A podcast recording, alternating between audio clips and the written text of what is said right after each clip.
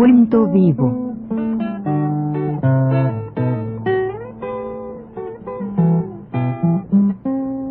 Mis décadas.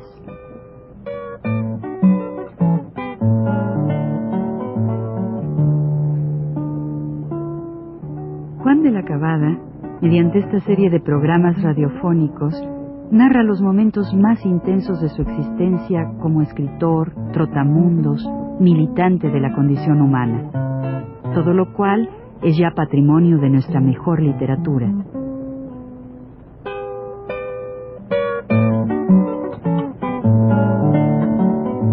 Con ustedes, Juan de la Cabada.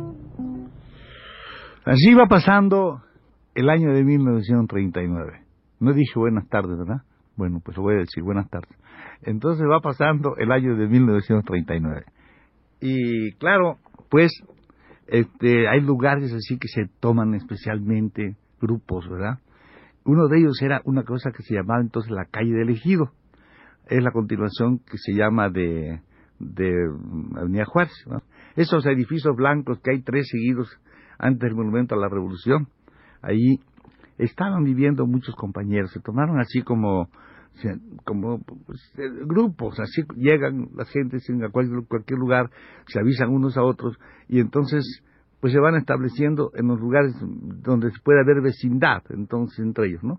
Y ese, esos lugares fueron muy socorridos, ahí hubo varios amigos que vivieron ahí, vivió pues eh, este Prieto, vivió Antoñito Rodríguez Luna, vivió pues eh, este aquel, aquel Antonio este muchacho Iglesias que luego se suicidó en, en, en, Washington ¿no?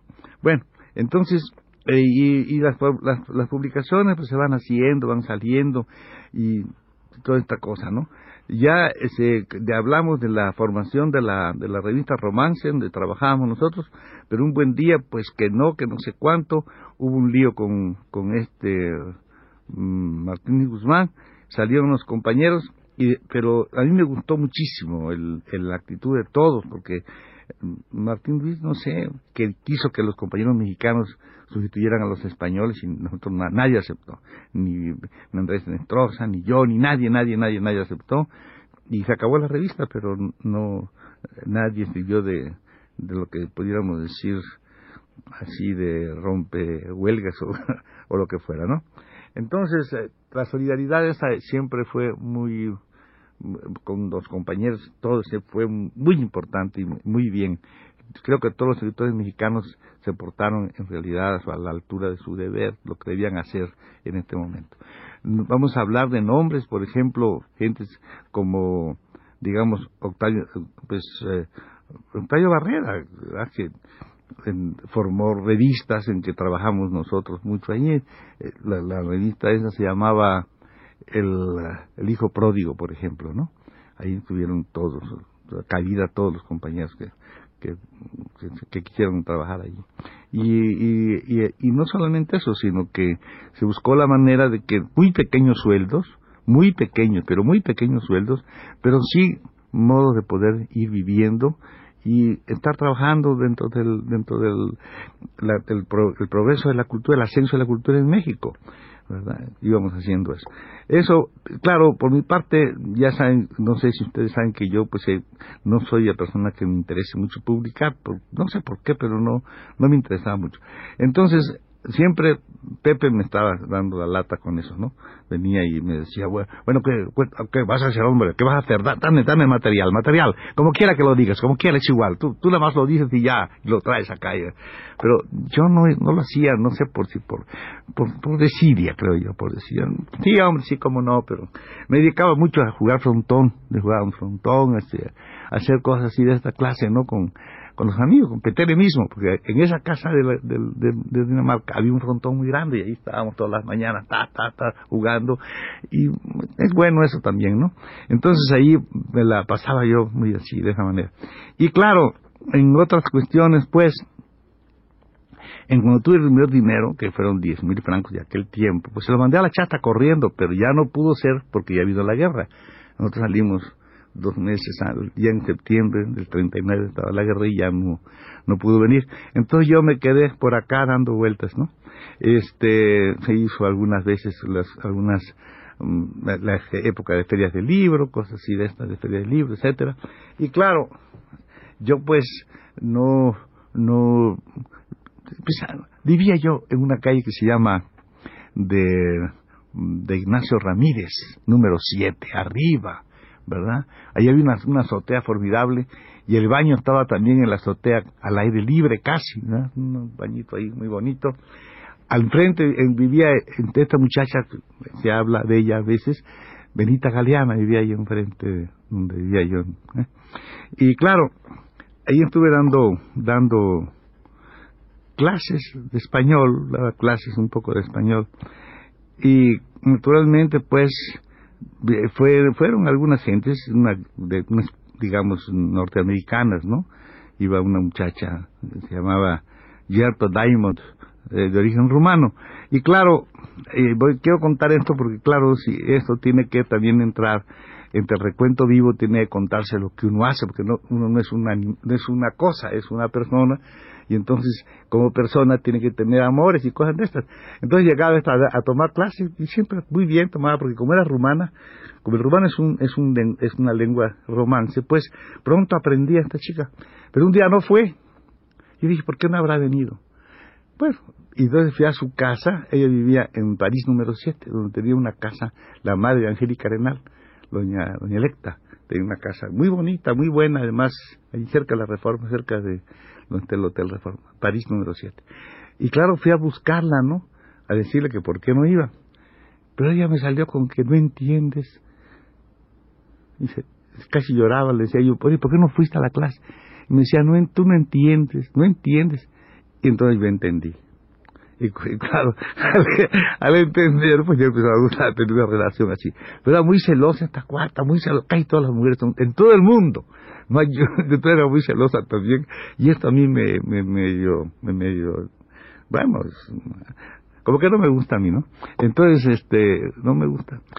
Y así, estuvimos así muy bien en este caso, pero ya tuvimos que dejar porque ella también tocaba, era música, era la época de que había refugiados de todas partes, ya la guerra, había alemanes, había de todas partes, y ella formó una pequeña banda. Por fin, este, un día hicimos un viaje, fuimos hasta con Nestrosa en el año 39 para fin de año, fuimos Peteria y yo, todos nos fuimos hasta allí a un lugar que se llama, este, ¿cómo se llama este lugar? ¿Cómo se llama? ¿Dónde, ¿Dónde es este hombre, hombre? Muy, es muy famoso, es en el istmo de Tehuantepec. Bueno, ahí, ahí fuimos a su, a su tierra de él. Bueno, yo lo diré después porque es muy conocida la tierra. Es, es también la de Toledo, ese Pancho Toledo también es allá. Bueno, ahí lo diré después. Pero entonces ahí estábamos ahí y, y una vez nosotros, este, este Nestrosa, para dejar bien a las personas, pues nosotros, Petere, él y yo, nos fuimos a una casa contraesquina de la casa de su familia, para que esta muchacha pudiera estar tranquila con su familia, etcétera, nosotros enfrente.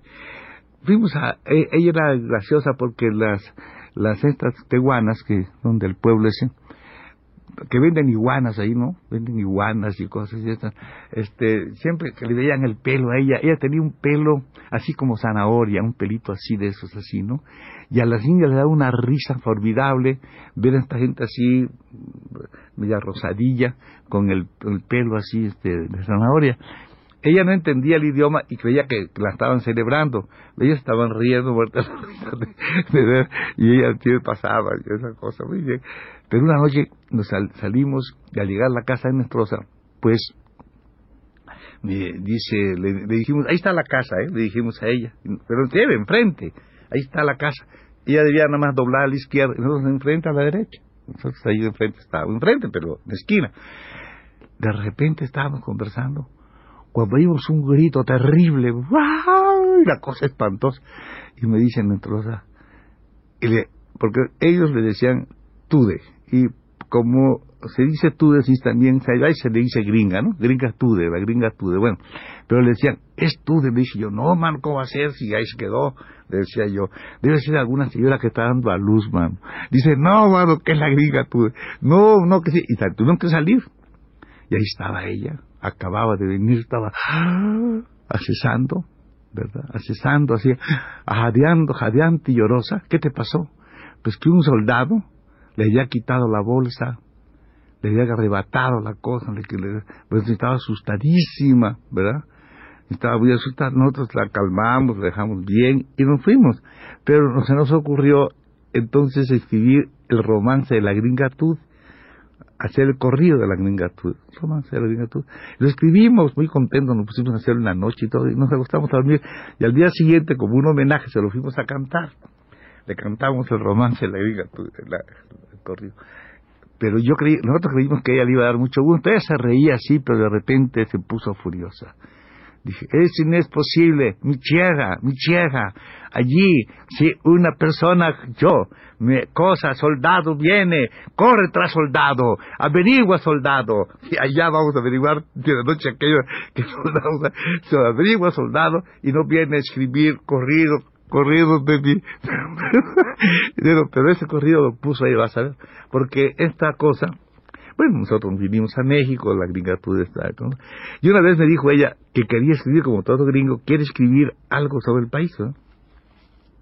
Y estaba escribiendo lo que escriben los gringos, pues esas babosas que escriben que si vieron, no sé qué. Le digo, no seas tonta, hombre. Le digo, escribe una cosa sobre tu criada. Cada criada es una novelaza preciosa que te cuente, que te cuente. Estábamos en el momento de la revolución, ¿verdad? Y entonces ella, pues se fue, ¿verdad? Y creo que le, sí le había a la muchacha, porque después de eso, años, así como al año, sacó el libro, mano. Fue bestseller, se llama, se, se llama The Days of Ophelia, los días de Ofelia. El libro anda por ahí. 35 mil dólares de primer empujón le dieron, mano. Y entonces, ¿cómo no me va a creer a mí, a pesar de que nosotros acabamos? Lo tenía que recordar siempre. Y cuando fui a Nueva York, sí, muy contento, porque claro, era la... Pero no pudo ser. Entonces, claro, yo andaba, este, pues llevaba mis, mis cosas, mis, mis, materiales, a veces en unas, en unas muy grandes, este, estas maletas, ¿no? Era una maleta, una, una belizo, petaca, Entonces iba yo siempre con la avisa que llevaba mis cosas. Y un buen día me dicen a mí, este, estaba yo en casa de, Salsa, el güero Salsa, vivíamos en la calle de Azueta. Yo no vivía ahí, yo vivía, en, como dije, en Ignacio Ramírez 7. Pero me estuve hasta muy noche y, llegué, y escribiendo ahí una cosa que se llama bueno, una cosa que iba a hacer yo sobre un diario republicano, una cosa pequeña, así, una biografía de un tipo, ¿no? Una cosa. Y, estaba yo escribiendo eso cuando de repente llegaron ellos del cine y llegó una muchacha que se llama, y yo creo que está vivido, debe estar ahorita en París, ella se llama Leonora Berry, ¿ven? Y cuando acabamos, muy así, muy bien, toda la cosa, me dice, me dice, acompáñala, no, acompáñala. Sí, cómo no, yo no, yo no le di cuenta de nada. Me dice, sí, cómo no, y salimos, la acompañé, y allá estaba cerca el Regis, la calle Azueta, es una calle donde está el Sorrento. Entonces caminamos allí, y de repente me encuentro, no tenía, era, era la época de las planillas, no tenía ni planillas, ni un centavo en la bolsa, nada. Entonces, ¿qué hacía yo? Le dije, oiga usted, le dije, ¿usted no le gusta caminar? Le dije, pero era caminar hasta la calle que se llama Manchester, allá arriba de donde está, de donde hay un cine que se llama Diana, el cine ahí adelante, a la izquierda, antes de Toledo, calle Toledo. Entonces, caminar, me dijo ella, fíjate que la cosa está, dice, hombre, dice, primera vez que una persona, un caballero, me, me dice caminar dice ella. Todos quieren ir taxi? ¿no? A mí no me gusta, a mí me gusta andar. Ah, bueno, ¿cómo no? Caminando, caminando, caminando, caminando, caminando. Y al llegar allá a Insurgentes, se le ocurre a los cigarros. la verdad es que yo no tenía Yo me hice pato, me quedé así. Entonces ella fue, compró los cigarros, los trajo y fuimos camine, camine, camine hasta su casa, Manchester 8. Bueno, llegamos a su casa y yo no sé por qué me dio té y a mí el té es una cosa que me hace un efecto terrible. Si me tomo dos tazas de té, yo no, acabo de hablar en toda la noche, no duermo nada, empiezo a platicar, a platicar, a platicar. Y como ella me dio té, pues empezamos a hablar y hablar, a hablar, a hablar, a contar cosas. Y se quedó así como muy, muy así, me dijo al final, curiosa vida. Cuando uno tiene interés, ¿cómo entiendes todo? Eh? Dice, todo entiende yo. Ah, sí, le dije, qué bueno. Entonces, este, mañana nos vemos, me dijo, para ver a Ana Sokolov, que se va para Nueva York. Eh, ella, Ana Sokolov está dando clases aquí a las muchachas de baile y amiga de nosotros.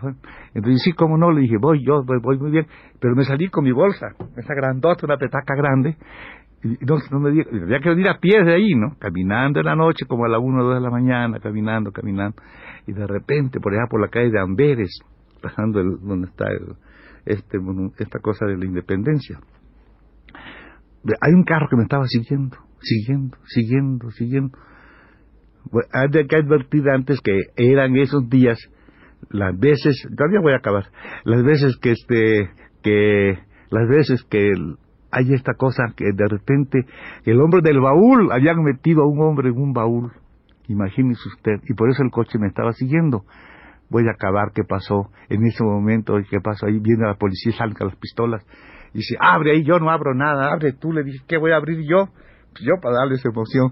Entonces ellos fueron y abrieron, encontraron mis papeles, se pegado una insultada. Voy a acusarlos al Ministerio Público, desgraciados. ¿Cómo pueden hay una persona que va por la calle caminando, asaltarla, bandidos, polizontes y todo? Se largaron, claro. Pero ya me, ya me fui con mi maleta a mi casa. Otro día contaremos el resto. Adiós.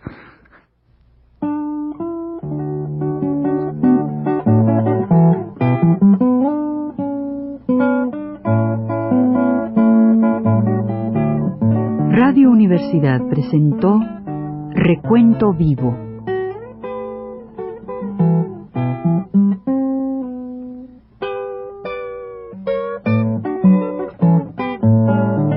Mis décadas por Juan de la Cabada.